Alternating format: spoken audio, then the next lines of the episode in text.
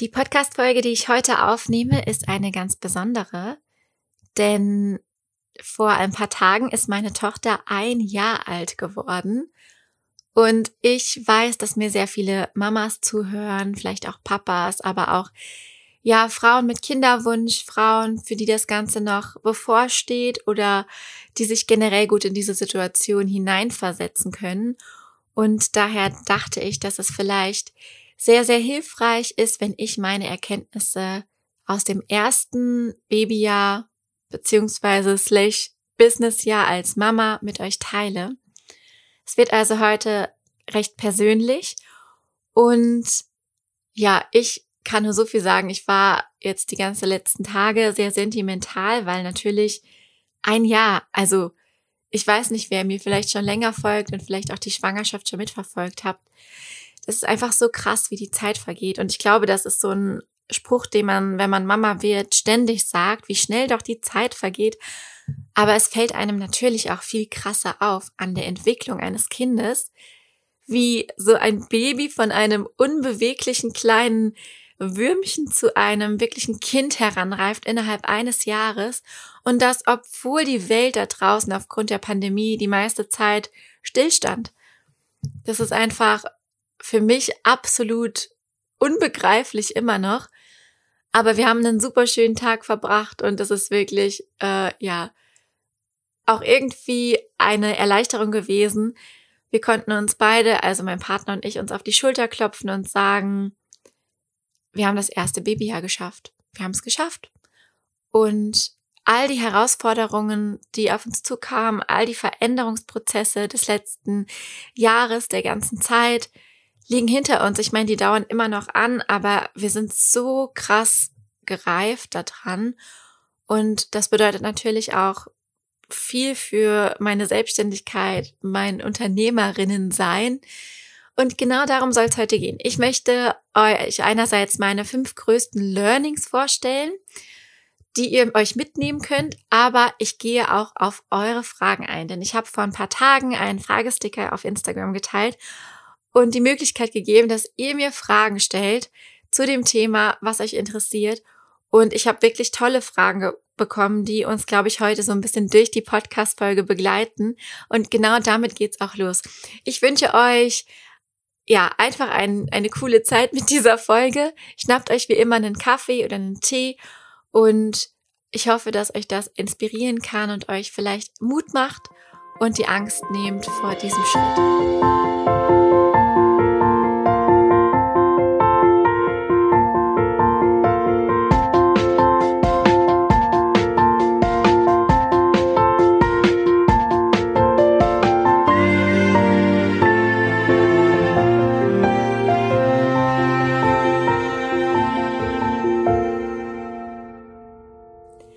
Wir starten gleich mit der ersten Frage. Und zwar hat Laura Faske gefragt, welche Angst bezüglich Mama sein und Business hattest du und hast du eine Lösung dafür gefunden? Und das ist witzigerweise so, dass ich gar nicht so wirklich Angst hatte im Vorhinein. Ich war eher in Anführungszeichen so ein bisschen naiv. Vielleicht, wenn ihr jetzt mal euch Podcast-Folgen von meiner Schwangerschaft anhört, also einfach mal eine Zeit lang zurückscrollt, dann hört ihr auch noch diese Euphorie raus. Das ist irgendwie ganz witzig. Ich hatte nämlich so die Einstellung, ach, so ein Baby, das läuft doch nebenbei. Und jetzt höre ich schon fast Mütter laut lachen durch die äh, Lautsprecher. ähm, ich war wirklich sehr euphorisch und auch sehr ähm, positiv eingestellt der ganzen Sache gegenüber. Ich habe mich einfach nur drauf gefreut und hatte daher gar nicht so krasse Ängste. Also ich habe mir natürlich schon mal Gedanken gemacht, wie wird das und finden wir Lösungen für die Arbeitszeiteneinteilung und ähm, kriegen wir überhaupt irgendwann mal einen Kindergartenplatz und sowas. Das habe ich mir natürlich schon ab und zu mal in der Schwangerschaft gedacht, aber so mein, mein innerer ähm, Tenor war, du schaffst das. Und das war auch richtig gut, so dass ich so gedacht habe, weil ich glaube, wenn ich mir so viele Gedanken gemacht hätte und wenn ich auch schon gewusst hätte, was auf mich zukommt, dann wäre vieles einfach anders gelaufen. Und deswegen kann ich euch nur sagen, also vielleicht den Frauen, denen ähm, das noch bevorsteht, macht euch wirklich nicht so viele Gedanken, weil im Endeffekt ist jede Situation sowieso total individuell. Das hängt von so vielen Faktoren ab, wie viel Unterstützung man aus dem Umfeld hat. Dann natürlich auch noch so eine Sache, wie ist gerade eine weltweite Pandemie oder nicht. Ne? Das hat natürlich auch alles einen Einfluss darauf, wie so ein erstes Babyjahr oder auch die, die Baby- und Kleinkindzeit verläuft. Und ja, deswegen einfach nur mein Rat an euch, macht euch bitte nicht so viele Gedanken. Ich habe es auch nicht gemacht und deswegen kann ich euch auch gar nicht von einer Angst erzählen, die ich gehabt hätte. Wie gesagt, es gab immer so Gedanken in verschiedene Richtungen, aber ich glaube irgendwie, dass der Körper das auch ganz gut die Natur vorgesehen hat, dass man in der Schwangerschaft sich einfach nur freut und so vorfreudig gestimmt ist und gar nicht so in der Regel zumindest von Ängsten geplagt ist, wenn man das Gefühl hat, ähm, es wird schon alles gut. Und ja, also macht euch da wirklich nicht so einen Kopf. Was vielleicht hilft, wenn man dann doch irgendwie Ängste hat, ist wirklich, sich ein starkes Netzwerk aufzubauen und auch ja einfach sich zum Beispiel seine Social Media Bubble so aufzubauen, dass man da auch andere inspirierende Persönlichkeiten drin hat, die halt vielleicht diesen Weg schon gegangen sind. Das hat mir sehr geholfen, einfach zu sehen, es gibt diese Frauen, die Business und Baby schaukeln und die das machen und die ähm, tough da durchgehen. Und das hat mir einfach unglaublich Mut gemacht, auch selber zu sagen, hey, wenn die das schaffen, dann schaffst du das auch und natürlich auch sich vielleicht im privaten einfach ein Umfeld aufzubauen, das einen stärkt und wenn man das vielleicht nicht jetzt sage ich mal so im direkten Umfeld hat, dann wirklich ähm, vernetzen über Social Media. Es gibt mittlerweile da einfach Wege und Möglichkeiten. Es gibt Online-Kurse, es gibt ja Facebook-Gruppen und alles Mögliche, um sich einfach auszutauschen und um einfach auch gute Geschichten kennenzulernen. Also das würde ich wirklich jeder Frau raten, sich da in der Schwangerschaft, damit man nicht umkommt vor Angst, äh, mit positiven und inspirierenden Persönlichkeiten zu umgeben. Das bringt mich auch schon zur zweiten Frage und zwar von Lisa Koch. Was hättest du rückblickend als Unternehmerin anders gemacht bzw. vorbereitet? Auch das ist eine sehr gute Frage und eine sehr schwierige Frage, denn ich kann es gar nicht so ganz konkret beantworten, denn wie das eben schon angeklungen ist, ich glaube, dass einfach jede Situation individuell ist und jede Familienkonstellation individuell ist und jede Geburt anders verläuft und man versucht sich auf vieles vorzubereiten, auch zum Beispiel allein was die Geburt betrifft. Man hat eine gewisse Vorstellung, wie das alles ablaufen wird und im Endeffekt kommt es ganz anders. Und davon berichten super, super viele Frauen, dass eigentlich nichts von dem, was sie sich so vorgestellt haben, tatsächlich in der Realität so eingetreten ist. Und wenn man ein Baby bekommt, dann hat man einfach eine ganz, ganz große Unbekannte in seiner Gleichung. Und das funktioniert einfach nicht, dass man da einen konkreten, festen Plan für hat. Also zumindest ist das meine Erfahrung. Dennoch hilft natürlich Vorbereitung in bestimmten Punkten auf jeden Fall. Also allein was so diese ganze organisatorische, finanzielle Geschichte angeht, kann ich jeder von euch nur empfehlen, sich da frühzeitig drum zu kümmern, nicht den Fehler zu machen wie ich, die sich zwar sehr frühzeitig informiert hat und auch andere informiert hat, aber dann selber nicht in die Pötte gekommen ist, weil sie noch so viele andere Dinge zu erledigen hatte und da zum Beispiel das Thema Elterngeld dann doch wieder auf der, der hinteren Bank gelandet ist. Also diese organisatorischen Dinge, rund um unsere Babypause, Mutterschutz etc. kann man wirklich frühzeitig angehen und sich da Gedanken machen. Und auch da der Rat, nehmt da Hilfe in Anspruch oder Hilfe an. Als Unternehmerin sind wir selber dafür verantwortlich, wie unsere Auszeit, Elternzeit, wie auch immer man das nennen mag, finanziell gestaltet ist. Und deswegen ja, da einfach frühzeitig drum bemühen, schon in der Schwangerschaft so früh wie möglich vielleicht eine Elterngeldberatung in Anspruch nehmen, weil das natürlich für Selbstständige nicht ganz so klar geregelt ist wie jetzt bei einer angestellten Person.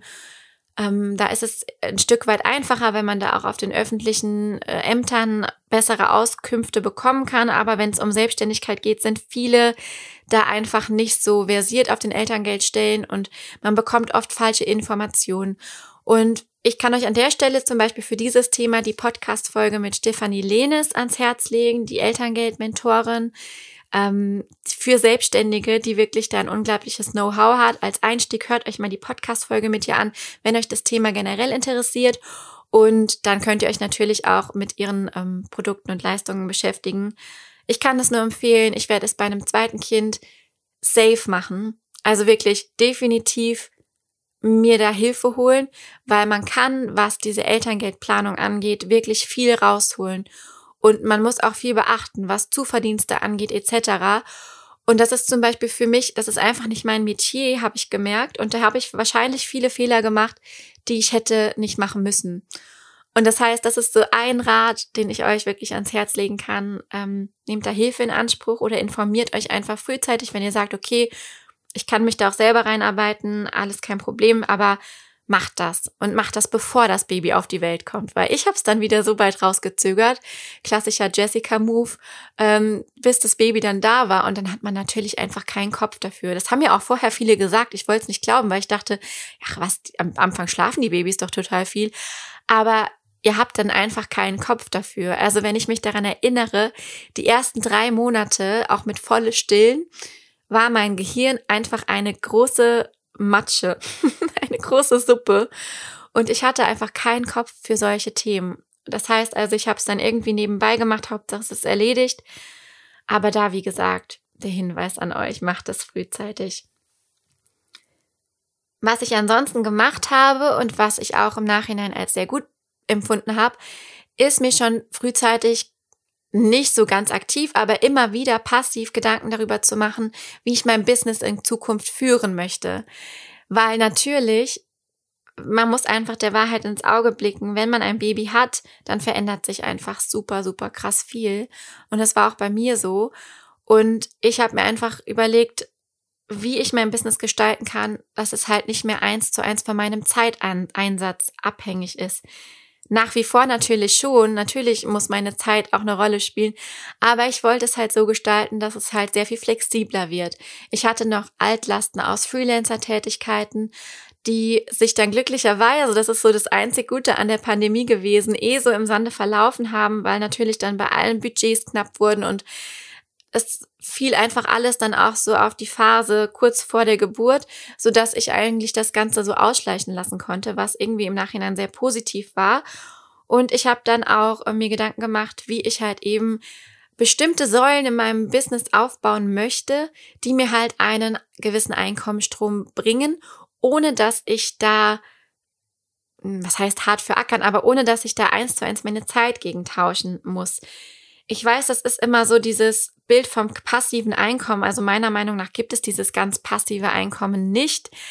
Aber es gibt zumindest kluge Prozesse und Wege, gewisse Einkommensströme aufzubauen, so dass das einfach safe ist. Und das kann ich auch empfehlen, selbst wenn man in der klassischen Freelancer-Branche unterwegs ist, sich mal zu überlegen, gerade im Hinblick auf das Muttersein, wie kann ich da gewisse Prozesse vielleicht auch etablieren, so dass das einfach schneller geht. Kommunikation verschlanken, ähm, Bürozeiten einrichten, ähm, ja, bestimmte Angebote einfach fertig machen und dann nur noch die verkaufen. Was ich zum Beispiel eine Sache, die ich richtig genialen Gamechanger fand. Ich habe jetzt nur noch Pakete, die man bei mir buchen kann. Ich habe nicht mehr dieses, was ich früher aus Freelancer-Tätigkeiten noch hatte, mach mir mal ein Angebot, wo man dann irgendwie vier Stunden an einem Angebot sitzt und der Kunde oder die Kundin dann trotzdem noch sagt, es ist zu teuer und man allein für das Angebot schon irgendwie drei Korrekturschleifen hat bis man sich mal geeinigt hat. Und ich habe jetzt einfach nur noch Leistungen, take it or leave it, im Voraus bezahlen mit einem Anbieter. Ich bezahle zwar Gebühren, aber die Zeit, die ich mir dabei spare, allein kommunikativ, das ist einfach so krass viel wert. Und das sind so kleine Dinge, die sich einfach ergeben haben, die ich auch sehr, sehr stark weiterempfehlen kann. Einfach kleine Prozesse zu optimieren und dafür kann man zum Beispiel die Schwangerschaft prima nutzen, sich da aus dem operativen Geschäft vielleicht schon ein bisschen zurückziehen, weil je nachdem, wie die Schwangerschaft verläuft, braucht man eh ein bisschen mehr Ruhe. Da gibt's aber auch unterschiedlichste Schwangerschaften. Manche sind ja bis zum letzten Tag fit wie ein Turnschuh und manche quälen sich dann in den letzten Wochen wie ich mit einem riesigen Bauch und viel Wassereinlagerung. Aber wie gesagt, für sowas kann man die Schwangerschaft einfach gut nutzen, um da zu überlegen, wie kann ich Prozesse in meinem Business bringen, die mir einfach an gewissen, äh, gewissen Punkten Zeit einsparen und auch Denkleistung einsparen. Diese Frage war ja aber, was ich im Rückblick anders gemacht hätte. Diese Dinge habe ich ja gemacht. Ich glaube, was auch jetzt so mental, mindsetmäßig, äh, was das angeht, hätte ich gerade was die Anfangsphase mit Baby betrifft, gerne schon mehr Gelassenheit gehabt und gerne schon, ich wäre gerne schon gut zu mir gewesen. Ich wäre gerne einfach schon diejenige gewesen, die ich vielleicht jetzt schon bin, ähm, die akzeptiert, dass es eine Veränderung gibt. Aber auch da kann ich nur sagen, es ist natürlich ein Prozess und es ist ja ganz klar, dass man am Anfang noch nicht diejenige ist, weil wenn eben dieses Baby zur Welt kommt, dann verändert sich einfach mal alles. Also es hört sich so verrückt an, aber es ist ja so. Es gibt einfach eine ganz andere Priorität im Leben. Und natürlich ist das Business auch immer weiterhin eine Priorität und man selber sollte auch immer eine Priorität sein, genauso wie die Partnerschaft eine Priorität sein sollte. Aber gerade in den ersten Wochen und Monaten ist einfach das Baby das Wesen, was deinen Ablauf und deine Gedanken bestimmt. Und gerade auch die Gedanken. Und das ist natürlich am Anfang auch so. Ich hatte die ersten Monate keine Gedanken für mein Business. Und deswegen habe ich ja auch diese sechs, siebenmonatige Babypause eingelegt, wo ich nicht auf Instagram aktiv war, wo ich kein, wo ich nichts gemacht habe. Ich habe das einfach gebraucht schon in den letzten Monaten der Schwangerschaft, bis als die Kleine ungefähr drei, vier Monate alt war. Ich hatte eine krasse Stilldemenz, das heißt, ich habe auch gar nicht den Kopf dafür gehabt und für wen das finanziell irgendwie möglich ist, würde ich auch so eine Babypause uneingeschränkt empfehlen, weil im Nachhinein denke ich mir, es war so gut, dass ich das gemacht habe, dass ich mich in der Zeit an wenigstens auf diesen Veränderungsprozess konzentrieren konnte und so hart das auch für mich war, das zu akzeptieren, ich hatte wenigstens nicht noch den Druck, irgendwelche Dinge im Außen regeln zu müssen. Ich weiß, dass es nicht uneingeschränkt für alle Selbstständigen möglich ist, aber soweit es möglich ist, würde ich es wirklich auch empfehlen. Und das ist ein ganz guter Übergang wieder zur nächsten Frage von Rebecca Jung, die gefragt hat, hast du das Gefühl, allem, Job, Familie und dir selbst gerecht zu werden? Was eine sehr gute Frage ist wieder mal denn die kann ich ganz klar mit Nein beantworten. Alles andere wäre gelogen. Ich finde es einfach wichtig, dass ich auch in dieser Sache 100% transparent und ehrlich bin und euch da wirklich auch meine Gefühlswelt schildere, weil es wird einfach so oft, auch gerade in den sozialen Medien, ein falsches Bild vom Muttersein oder ein perfektioniertes Bild ähm, dargestellt oder zumindest empfindet man das ganz oft so. Aber es ging mir nicht selten in diesem Jahr richtig, richtig schlecht. Und ich glaube, ich habe noch nie so viele krasse emotionale Ups and Downs erlebt wie im letzten Jahr. Auch wenn man das natürlich nicht immer auf Instagram gesehen hat. Ich habe versucht, das auch so mit einfließen zu lassen, weil ich es wichtig finde, die Wahrheit irgendwie auch zu zeigen. Aber natürlich halte ich nicht die Kamera drauf, wenn es mir gerade schlecht geht. Ne? Das ist ja immer so, dass man wenn man energetisch ist in seinen positiven Momenten und guten Gefühlen, dann hat man natürlich auch was zu erzählen, dann ist man inspirierend. Aber ich weiß, dass es wichtig ist, aber ich bin auch niemand, der sich dann ständig danach fühlt, wenn es mir nicht gut geht, dann irgendwie noch was zu sagen, weil ich möchte auch nicht immer negative Vibes verbreiten oder beziehungsweise es geht vielmehr da um mich, dass ich mich dann einfach nicht danach fühle, obwohl ich es natürlich mit einfließen lasse. Aber ja, es ist, es ist absolut eine Herausforderung. Also alles andere wäre wirklich gelogen und ich möchte damit niemandem Angst machen. Aber es ist einfach so, weil gerade in dem ersten Jahr sich natürlich das ganze Leben verändert, wenn man frisch Mama wird. Es ist einfach eine ganz krasse Veränderung. Man muss mit der neuen Rolle als Mama zurechtkommen. Man, man muss vielleicht auch erstmal eine Tagesstruktur etablieren. Bei uns war das so, wir waren früher beide ähm, ich frisch aus dem Studium sozusagen und mein Freund auch, beide im Homeoffice. Wir haben in den Tag gelebt, ne? Also wir haben auch mal erst um 16 Uhr Mittag gegessen, wenn uns danach war und hatten keinen festen Tagesablauf. Haben manchmal länger geschlafen, manchmal sind wir früher aufgestanden, haben uns Zeit für Sport genommen, haben ja, das gemacht, worauf wir Lust hatten, abgesehen von unseren Aufgaben beruflich bedingt und dann kommt halt ein Baby und man ist erstmal total fremdbestimmt. Und das war echt für mich sehr, sehr hart zu akzeptieren und auch zu begreifen, obwohl natürlich gleichzeitig das alles die schönste Sache der Welt ist, liegt halt die Frustration ganz nah bei der Freude. Und ich war nicht selten sehr frustriert. Und gerade in den, in der Zeit, wo ich dann nach dieser krassen Stilldemenz die ersten Monate gemerkt habe, okay, da kommt langsam wieder so ein Kribbeln auf, so ein Feuer. Ich habe wieder Ideen, ich habe wieder Bock, was zu machen, ich habe wieder Projekte im Kopf, die ich umsetzen möchte. Und dann aber zu merken, okay, krass, wann soll ich das bitte machen?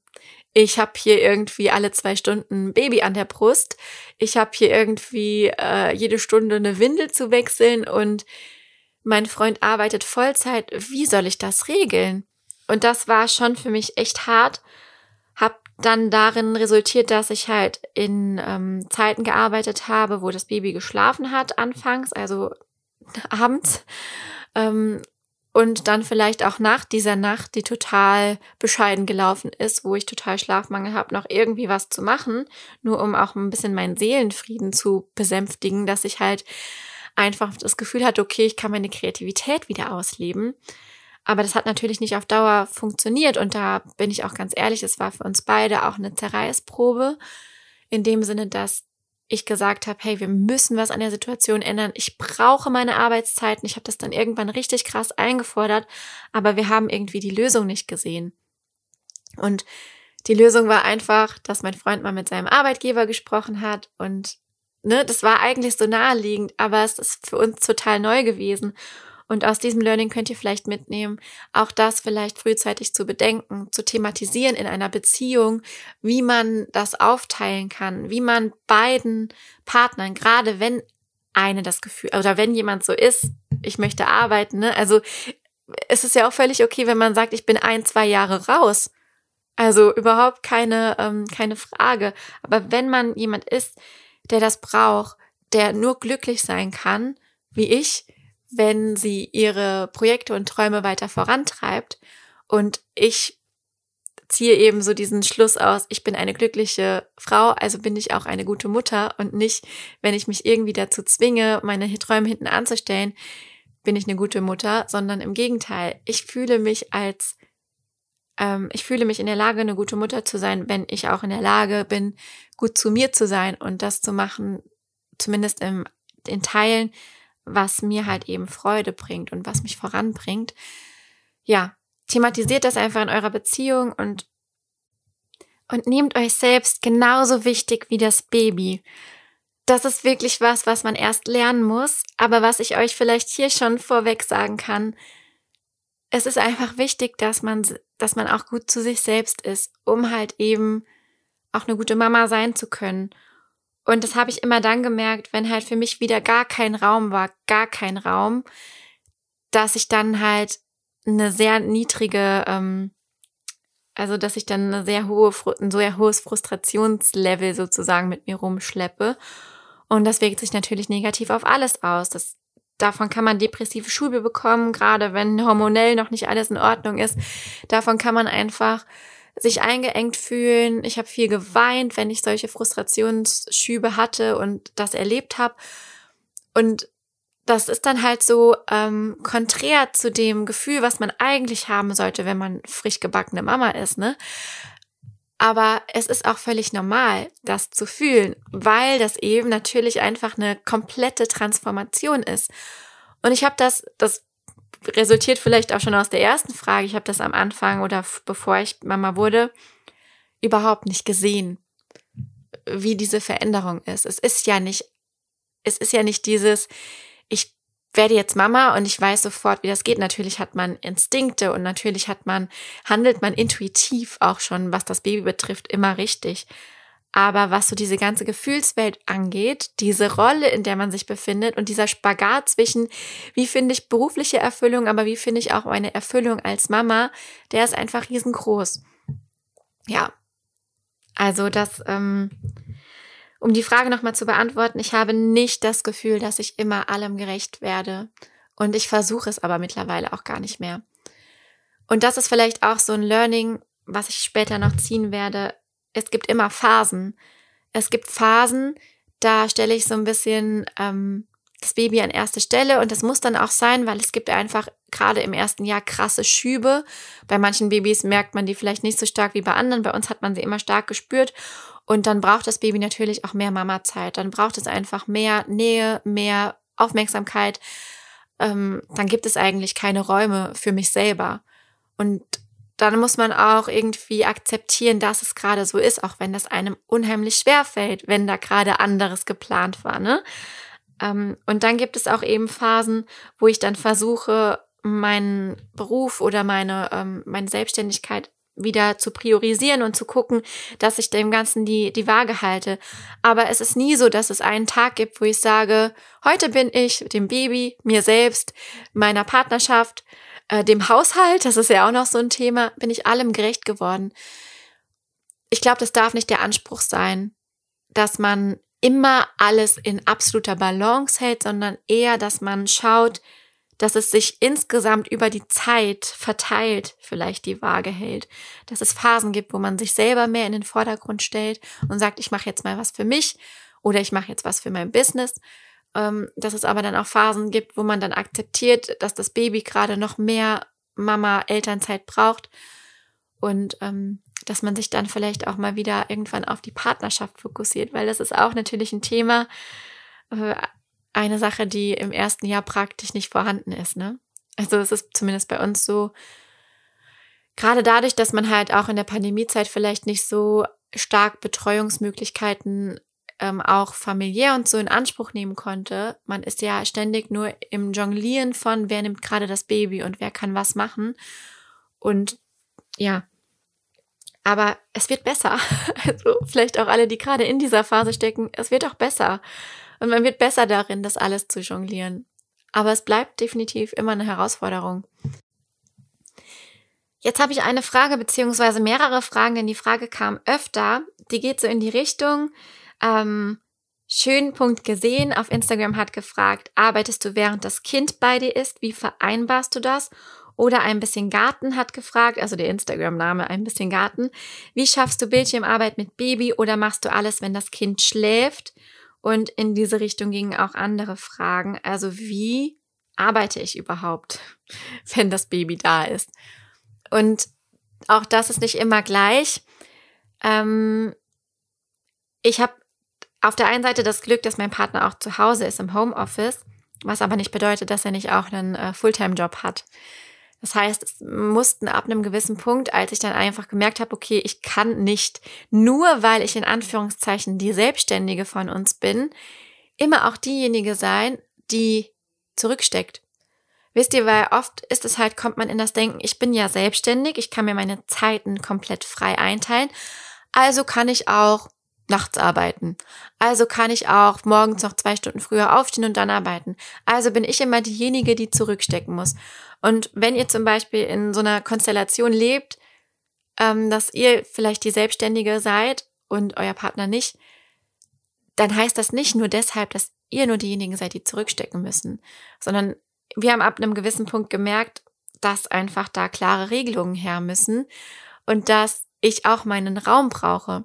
Weil immer nur zu arbeiten, wenn das Kind schläft, das funktioniert zwar zwischendurch, das mache ich auch, ne, wenn irgendwas Dringendes ansteht, aber das sind keine Fokusphasen, weil wenn das Kind schläft, der Schlaf ist ja, seien wir mal ehrlich, im ersten Jahr total unregelmäßig, kann man jederzeit rausgerissen werden.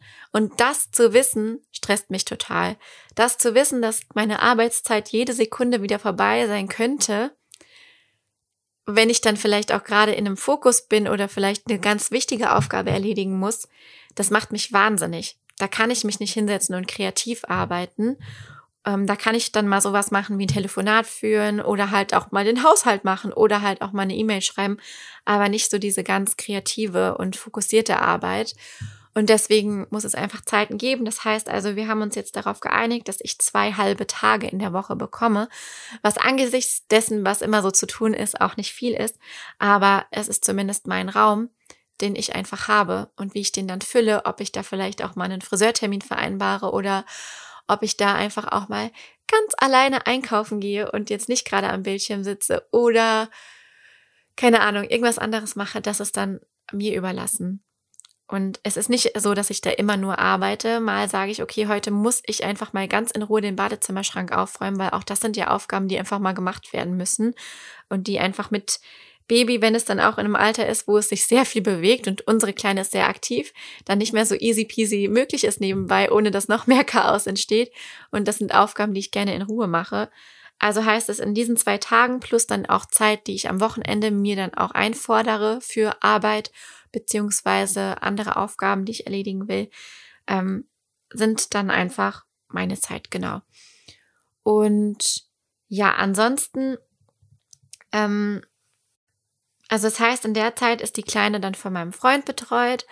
Wir haben manchmal noch einmal die Woche dann ähm, die Eltern meines Freundes hier Ursprünglich war auch mal ein Au-pair-Mädchen geplant. Also das ist tatsächlich eine Lösung, über die ich nachgedacht habe, weil ich es einfach charmant fand, dann jemanden im Haus zu haben, trotzdem Zeit mit der Kleinen verbringen zu können und das alles so ein bisschen ähm, bei mir zu haben, aber auch einfach eine gute Betreuung zu haben. Aber mit Corona hat sich der Gedanke erstmal so ein bisschen verschoben, weil ich es gerade noch nicht so sehe, ein Au-pair Mädchen oder auch Junge ähm, hier bei uns hinzuholen. Denn ich finde, auch für ein Au-pair muss irgendwie, ähm, ja, muss, den muss man schon auch irgendwie was bieten, weil die kommen ja auch aus einem Bildungsaspekt. Und wenn man dann halt nicht mal sagen kann, okay, wir können heute Abend mal essen gehen oder du kannst dich mal mit ähm, anderen treffen, dann ist es natürlich schon schwierig. Wenn das jetzt alles ein bisschen lockerer wird, dann nehme ich den Gedanken vielleicht nochmal auf. Aber derzeit ist er nicht äh, ausgereift bei mir. Ähm, wir haben tatsächlich erst einen Kindergartenplatz im Oktober, November 2022. Das heißt, wenn die Kleine zweieinhalb ist, was jetzt noch anderthalb Jahre zu überbrücken wären. Und ähm, ja, da muss definitiv eine Lösung her. Da haben wir noch nichts, äh, nichts Festes gefunden. Wir denken über eine Tagesmutter nach. Aber wie gesagt, durch die ganze Corona-Situation ist dieses Betreuungsthema auch ein bisschen nach hinten gerückt, weil wir das einfach lange nicht sehen konnten, dass wir das Kind jetzt eben betreuen lassen und dann auch noch fremd betreuen lassen. Was ich aber völlig verstehen kann, wenn es nicht anders geht. Wir konnten es halt irgendwie so organisieren, deswegen haben wir es auch gemacht. Aber ähm, ja, es wird auf jeden Fall Thema werden und ich ja freue mich dann auch mehr Zeit zu bekommen. Eine Erkenntnis, die ich aber definitiv hatte, ist, dass Zeit absolut relativ ist man hat ja immer das Gefühl, wenn man nicht diese klassische 40-Stunden-Woche arbeitet, dass man nichts schafft oder dass man faul ist, weil die Gesellschaft uns einfach eintrichtert, dass wir acht Stunden am Tag zu arbeiten haben und alles andere zu wenig ist. Und da kann ich einfach nur sagen, das stimmt so nicht alle Selbstständigen werden das vielleicht das Gefühl kennen, wenn man absolut im Flow ist und so eine Fokusphase hat und alles irgendwie läuft, dann schafft man in sehr wenig Zeit auch sehr viel. Und es kommt gar nicht unbedingt immer darauf an, wie viel Zeit man arbeitet, sondern einfach nur, wie fokussiert man arbeitet und dass man die richtigen Dinge tut. Und das ist definitiv auch so ein Learning, das ich hatte. Zeit, mehr Zeit ist nicht unbedingt mehr Produktivität. Das heißt also, zumindest nicht in meinem Business. Ich meine, es gibt andere Aufgaben, die natürlich von Zeit abhängig sind, aber wenn man so ein bisschen auch flexibel arbeiten kann, dann ist es eher schlau, wie ich das eben sagte, sich gewisse Prozesse zu einzurichten, zu etablieren, gewisse Dinge zu automatisieren und die Erkenntnis, ich muss nicht alles selbst machen. Sich auch Hilfe zu holen, VAs einzustellen, Mitarbeiter einzustellen, lieber Geld zu investieren, damit alles vorangeht, als das Geld irgendwie auf die Bank zu schieben und das Gefühl zu haben, ich muss alles selbst machen. Also das sind alles so Erkenntnisse, die ein, also die mich auch in den letzten Wochen und Monaten nochmal unglaublich vorangebracht haben. Ähm, ja, Zeit ist einfach relativ. Und selbst wenn man mal nur eine Stunde zur Verfügung hat, kann man, wenn diese Stunde geplant ist und wenn man auch im Flow ist, was nicht immer vorkommt, aber wenn man es ist, kann man in der Stunde manchmal so viel schaffen wie an einem ganzen Arbeitstag. Und das ist zum Beispiel auch das, was für meine Contentplanung gilt. Ich habe früher unheimlich viel Zeit dafür vertrödelt. Ich habe ein bis zwei Tage pro Woche komplett nur Content kreiert. Und das mache ich jetzt natürlich nicht mehr. Und trotzdem würde ich sagen, hat sich an meinen Posting-Frequenzen nicht ganz so viel geändert. Es ist natürlich ein bisschen zurückgeschraubt, aber es kommt immer noch überall ständig was online. Und es ist einfach, weil ich gelernt habe, in kurzer Zeit sehr viel produktiver zu sein, weil es drumherum Prozesse gibt, feste Abläufe, die mich einfach in die Lage versetzen, schlagartig auch eben diese in Anführungszeichen Leistung oder Kreativität besser abrufen zu können. Ähm, ich habe früher, das erzähle ich ja auch immer im Zuge des Digital Content Brains, also meinem Template für Contentplanung. Ich habe ja früher unheimlich viel Zeit darauf vertrödelt, erstmal mein Material zusammenzusuchen. Ich habe Zeit damit vertrödelt, dass ich mich einfach planlos an Gestaltungsprogrammen gesetzt habe und noch gar nicht wusste, was meine Botschaft sein wollte, äh, sein sollte. Und wenn man dann aber erstmal raus hat, dass man vielleicht erstmal mit dem Inhalt startet und das dann einfach gestalterisch umsetzt, man sich selber Vorlagen kreiert, man sich selber bestimmte Abläufe und Checklisten aufsetzt, die man abarbeiten kann oder wo man dann auch mal sagen kann, hier, ich suche mir eine Mitarbeiterin oder eine virtuelle Assistentin oder einen virtuellen Assistenten, ähm, der oder die mir zuarbeitet, dann ist das natürlich alles ja, hilfreich. Und das ist auch definitiv so ein Learning, was ich hatte. Also statt Geld irgendwie zu horten und sich dafür zu sträuben, Ausgaben zu machen, das auch mal in die Hand zu nehmen und das für Leute zu verwenden, die für dich und für dein Business arbeiten. Und ich glaube, das ist auch so mein größter Produktivitätshack in Anführungszeichen für euch. Seht Zeit als relative Ressource. Zeit dehnt sich immer auf den vorhandenen Platz aus. Das heißt, wenn man acht Stunden für eine Aufgabe hat, dann wird man die acht Stunden auch möglicherweise ähm, damit füllen. Aber wenn man eben weniger Zeit zur Verfügung hat, dann reicht es meistens auch. Und das ist einfach, glaube ich, das größte Learning und auch das, was mich produktiv werden lässt, verstanden zu haben, dass mir acht Stunden nicht unbedingt viel, viel mehr bringen als ein Vier-Stunden-Tag. Ein bisschen Garten hat ja noch gefragt, wie ich Bildchenarbeit mit, Hand, äh, mit Baby mache.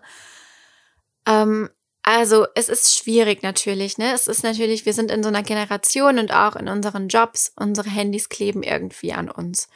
Und man hat immer zwischendurch das Bedürfnis, auf eine Nachricht zu antworten und auf irgendwas einzugehen, Kommentar zu verfassen, vielleicht doch mal eben noch schnell ein Bild abzuloaden oder was auch immer. Und ich würde auch lügen, wenn ich sagen würde, dass ich vor meiner Kleinen nie das Handy in der Hand habe. Also da bin ich einfach ehrlich. Es gibt Tage, da habe ich das auch dann in der Hand, weil ich weiß, ich muss noch irgendwie parallel was erledigen. Ich versuche es zu vermeiden, was mir nicht immer gelingt. Ich versuche oder eines meiner Vorhaben ist einfach so mehr im Moment zu sein, mich nicht darüber zu ärgern, dass ich parallel in der Spielecke sitzen muss und gleichzeitig noch ein, eine Story machen muss, sondern dass ich das dann halt, dass ich dann in der Spielecke sitze, wenn ich da sitze und dann eben versuche nicht am Handy zu sein. Und umgekehrt ist, wenn ich dann eine Story mache, ich dann auch in einen anderen Raum gehe oder ähm, das in einem Zeitfenster mache, wo sie vielleicht schläft oder vielleicht auch mal super fokussiert alleine spielt, was dann auch manchmal so ähm, Phasen sind von fünf bis zehn Minuten, dann kann man das natürlich auch mal machen. Ich finde es auch wichtig, dass man da Kindern auch mal so einen Freiraum gibt und nicht die ganze Zeit die bespaßt, sondern dass die sich auch mal selber beschäftigen. Aber ja, mir ist es schon wichtig, dass ich nicht die ganze Zeit am Handy klebe, wenn die Kleine dabei ist und auch nicht am Laptop irgendwie klebe. Aber es lässt sich natürlich nicht immer vereinbaren und da habe ich auch irgendwie gelernt, den Anspruch da an mich nicht ganz so hoch zu haben. Es ist halt einfach so, wie es ist. Irgendwann kann man auch erklären, dass das meine Arbeit ist, dass das damit zu tun hat, dass ich äh, dadurch eben auch Geld verdiene und dass ich da äh, meinen Kundinnen und Kunden antworten möchte und ja, versuchen einfach mit Aufklärung das so ein bisschen zu relativieren, aber ich bin da keine Erziehungsexpertin, also ich versuche einfach den Anspruch an mich da nicht perfekt zu haben. Also, dass ich da nicht denke, ich bin eine schlechte Mutter, nur weil ich jetzt gerade meine Nachricht ähm, in ihrem Beisein beantwortet habe. Ne? Ähm, ja, es ist einfach, es ist einfach eine Balance und ich glaube, da muss jeder für sich auch die richtige Balance finden. Ich ähm, kann nur nicht also ganz konzentrierte Arbeit machen, wenn sie irgendwie bei mir ist. Also das sind dann wirklich eher so Sachen wie eben gerade mal eine Nachricht beantworten oder mal die Mails checken oder vielleicht auch mal, wie gesagt, eine Story drehen oder irgendwas, wenn sie fokussiert irgendwie in der Ecke spielt ähm, aber das sind jetzt nicht die kreativen Blöcke, die ich da mache, sondern dafür nutze ich dann wirklich diese festen Zeiten. Und da auch nochmal der Appell an alle Frauen, die sich solche Zeiten wünschen, fordert es ein. Es ist eine Menge Kommunikationsarbeit, auch mit dem Partner. Auch wenn man einen Partner oder eine Partnerin hat, die selber total aufgeklärt ist, die auch selber Wert darauf legt. Es ist einfach gesellschaftlich noch nicht so etabliert, dass man halt gleich, nachdem man ein Baby bekommen hat, wieder arbeitet als Mama. Und wenn man das aber möchte, dann muss man sich seine Zeiten einfordern. Und da kann ich wirklich jede nur ermutigen, sucht da das Gespräch, nehmt Hilfe in Anspruch und sucht Lösungen dafür, auch innerhalb der Beziehung. Denn diese Zeitfenster, gerade jetzt auch in der Zeit, wo vielleicht alles noch ein bisschen flexibler ist, durch Homeoffice-Möglichkeiten, gibt es irgendwie diese Türchen. Also ich glaube, bei den wenigsten gibt es sie nicht. Bei vielen wird sich irgendwie diese Lücke finden lassen, aber man muss danach suchen. So, jetzt habe ich schon ganz, ganz viel Fragen beantwortet, auch noch mehr Fragen beantwortet, die so im Redefluss, glaube ich, einfach beantwortet wurden. Ich könnte einfach stundenlang über dieses Thema quatschen und ich finde es so wichtig, sich da auszutauschen, denn ich glaube, das Austauschen das Netzwerken in diesem Bereich ist einfach heilsam für jede Mama. Und ich möchte euch zum Abschluss eben noch meine fünf größten Learnings zusammenfassen. Learning Nummer eins, wir hatten es eben, alle Gefühle sind wichtig und richtig. Das ist wirklich was, was ich lernen musste. Es war hart zu akzeptieren, dass es bestimmte Phasen gibt, die man nicht ändern kann, dass es Zeiten gibt, wo mein Plan verworfen wird und dass es aber auch normal ist und okay, dass ich dann mal frustriert bin. Also, dass man da nicht ein schlechtes Gewissen haben muss, wenn man nicht super happy dann noch ist an dem Tag, sondern dass es einem auch mal schlecht gehen darf und dass man sich auch mal ausheulen darf und auch mal auskotzen darf. Dafür ist halt einfach so ein Mama-Netzwerk super wichtig. Ich habe da so eine WhatsApp-Gruppe mit unserer Krabbelgruppe. Die sind, wie gesagt, alle nicht in äh, selbstständigen Kreisen unterwegs, aber so diese Gefühle, dass halt einfach etwas anders läuft als geplant mit einem Baby, das teilen doch alle. Und das ist einfach total wichtig. Also nochmal, alle Gefühle sind wichtig und richtig. Mein Learning Nummer eins. Learning Nummer zwei, ich muss nicht alles selbst machen. Ich darf Hilfe annehmen und Hilfe suchen. Und das ist auch etwas, was ich wirklich erst lernen musste. Ich bin eine Macherin, das heißt, ich habe eigentlich immer das Gefühl, dass ich alles doch schnell mal eben selbst machen kann. Ähm, aber es erleichtert so viel, wenn man einfach Hilfe annimmt. Und das kann jetzt sein, dass einfach mal die Nachbarin sagt, ich gehe mal eine Runde mit dem Baby spazieren, ruh du dich mal aus. Oder dass vielleicht auch man äh, gezielt zum Beispiel nach virtuellen MitarbeiterInnen sucht, um sich eben bestimmte Aufgaben mit bestimmten Aufgabenbereichen zu entlasten. Es gibt da so viele Wege, Hilfe anzunehmen und Hilfe zu suchen und da frühzeitig wirklich auf die Suche zu gehen Gespräche zu führen, auch nach Hilfe zu fragen. Das ist kein Zeichen für Schwäche. Man ist dann trotzdem noch eine gute Mama, aber es ist einfach wichtig, diese Auszeiten für sich zu haben. Und da darf ich auch noch selber noch viel mehr lernen, denn ich habe noch weniger Auszeiten, die dann eben nicht mit Arbeit oder Aufräumen gefüllt sind, sondern einfach mal vielleicht für mich sind. Das äh, ist aber meine Baustelle für die kommenden Monate. Da möchte ich auch ran, einfach mal alleine vielleicht etwas zu machen oder mit Freunden noch mal was zu machen, wenn es jetzt wieder möglich ist, sich dann auch mal zu treffen, vielleicht mal essen zu gehen, da einfach dann auch mal gezielt wirklich Babysitter zu suchen und ja, diese Zeiten einzufordern. Learning Nummer drei ist, gute Vorbereitungen und auch Investitionen helfen, die kleinen Lücken des Alltags besser zu nutzen. Was meine ich damit? Wie ich das eben schon sagte, wenn man mal ein, also manchmal ist es so, dass man wirklich recht spontan auf einmal Zeit geschenkt bekommt, weil vielleicht irgendwie, ähm, keine Ahnung, Mama oder Schwiegermama vorbeikommen und mal irgendwie eine Stunde auf das Baby aufpassen. Und wenn man für solche Zeiten gewappnet ist, das heißt auch strukturiert ist und weiß zum Beispiel, was zu tun ist, was wichtig ist, dass man dann sofort anfangen kann. Also auch eine gewisse Art von Struktur in das Business zu bringen, wenn man sie vorher nicht hatte, mit To-Do-Listen, Prioritätslisten, dass man dann einfach diese Lücken sofort ausnutzen kann und sofort sagen kann, hey, ich bin jetzt bereit, diese und diese Aufgabe zu erledigen. Ähm, das hat mir sehr geholfen und auch Investitionen im Sinne von, da vielleicht auch mal eine Beratung oder ein Coaching in Anspruch zu nehmen, äh, Zeitmanagement zu üben, zu erlernen auch oder auch andere Dinge, wie zum Beispiel sowas wie das Digital Content Brain, was einem dann bei der Contentplanung hilft oder andere ähm, Online-Kurse, die einem einfach Zeit ersparen. Das ist, finde ich, ähm, ein Game Changer und das will ich auch noch viel, viel mehr nutzen und kann das auch empfehlen. Learning Nummer vier. Man kann nicht alles planen. Und manchmal, beziehungsweise sehr oft, kommt es einfach anders, als man denkt. Das betrifft eigentlich alles, sowohl den Verlauf einer Geburt als auch alles, was danach folgt. Man kann definitiv nicht alles planen und man hatte, man kann den besten Plan haben und es passiert eine Sache, keine Ahnung, Kind hat Fieber, Zähne kommen, das sind alles so Faktoren, die kann man nicht beeinflussen und dann muss es einfach einen Plan B geben oder man akzeptiert, dass der Plan gerade nicht funktioniert hat und man geht ihn an einem anderen Tag, an einem neuen Tag nochmal von vorne an. Das ist auch so ein Mantra, was ich mir immer wieder sage. Morgen ist ein neuer Tag. Morgen ist ein neuer Tag. Es klingt total bescheuert, aber manchmal muss man sich da einfach selber bestärken, dass es nicht zu spät ist, bestimmte Dinge zu machen. Und auch ein Grund, warum ich ja so gerne mit Lieblingskundinnen zusammenarbeite, ist einfach, dass ich weiß, dass alle die Verständnis dafür haben, falls mal etwas dazwischen kommen sollte, was in der Regel nicht passiert, weil wenn ich Kundentermine habe, dann tue ich alles dafür, dass die auch wirklich stattfinden. Aber ich habe es nicht in der Hand, ob mein Kind heute Nacht Fieber bekommt, ob es vielleicht die ganze Nacht nicht schläft, was auch mal vorkommt, und ich dann einfach die ganze Nacht wach bin und wenn ich dann morgens um acht Uhr einen Termin hatte, dass ich dann vielleicht nicht so fit bin, das sind Dinge, die können vorkommen. Das ist nicht die Regel, aber es kann vorkommen. Und allein deshalb lohnt es sich wirklich ein Business aufzubauen, wo man mit Kunden und Kundinnen zusammenarbeitet, die halt wirklich, ja, diese berühmten Soul Clients, Wunschkunden und Kundinnen sind, ähm, weil das einfach so viel Druck rausnimmt und ja, das kann ich auch sehr, sehr empfehlen. Und das ist mein Learning. Und mein letztes Learning ist, und das habe ich schon oft gesagt in dieser Podcast-Folge, ich bin eine gute Mutter, wenn es mir selbst gut geht.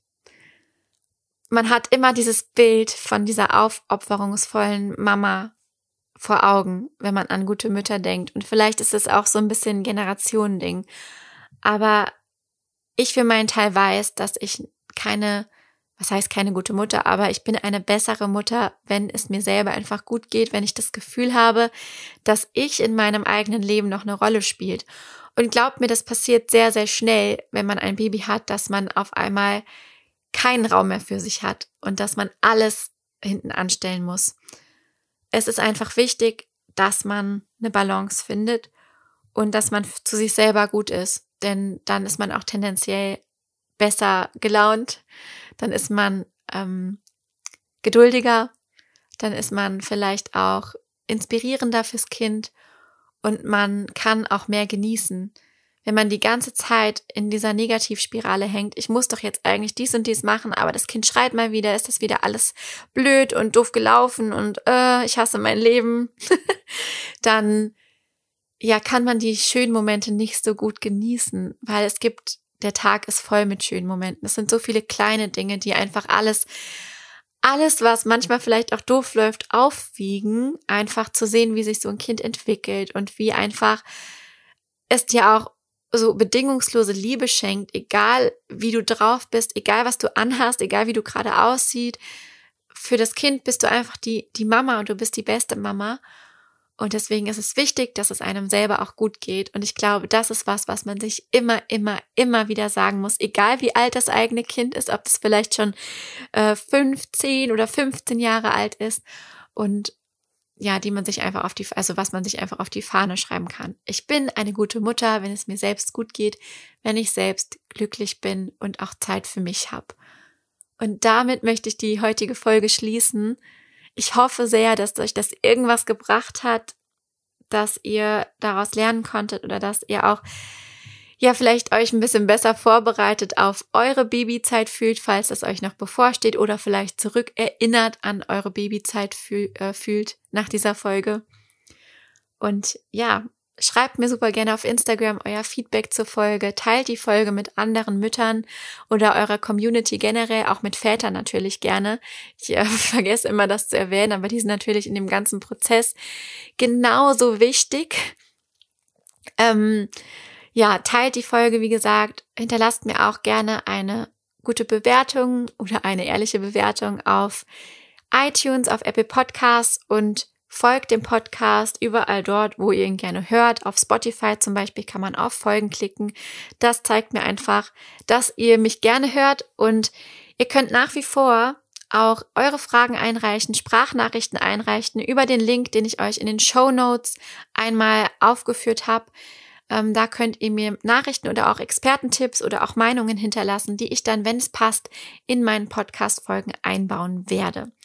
So, und jetzt, ja, bis zum nächsten Mal. Vielleicht gibt es ganz bald nochmal irgendwie ein Update zu diesen ganzen Themen.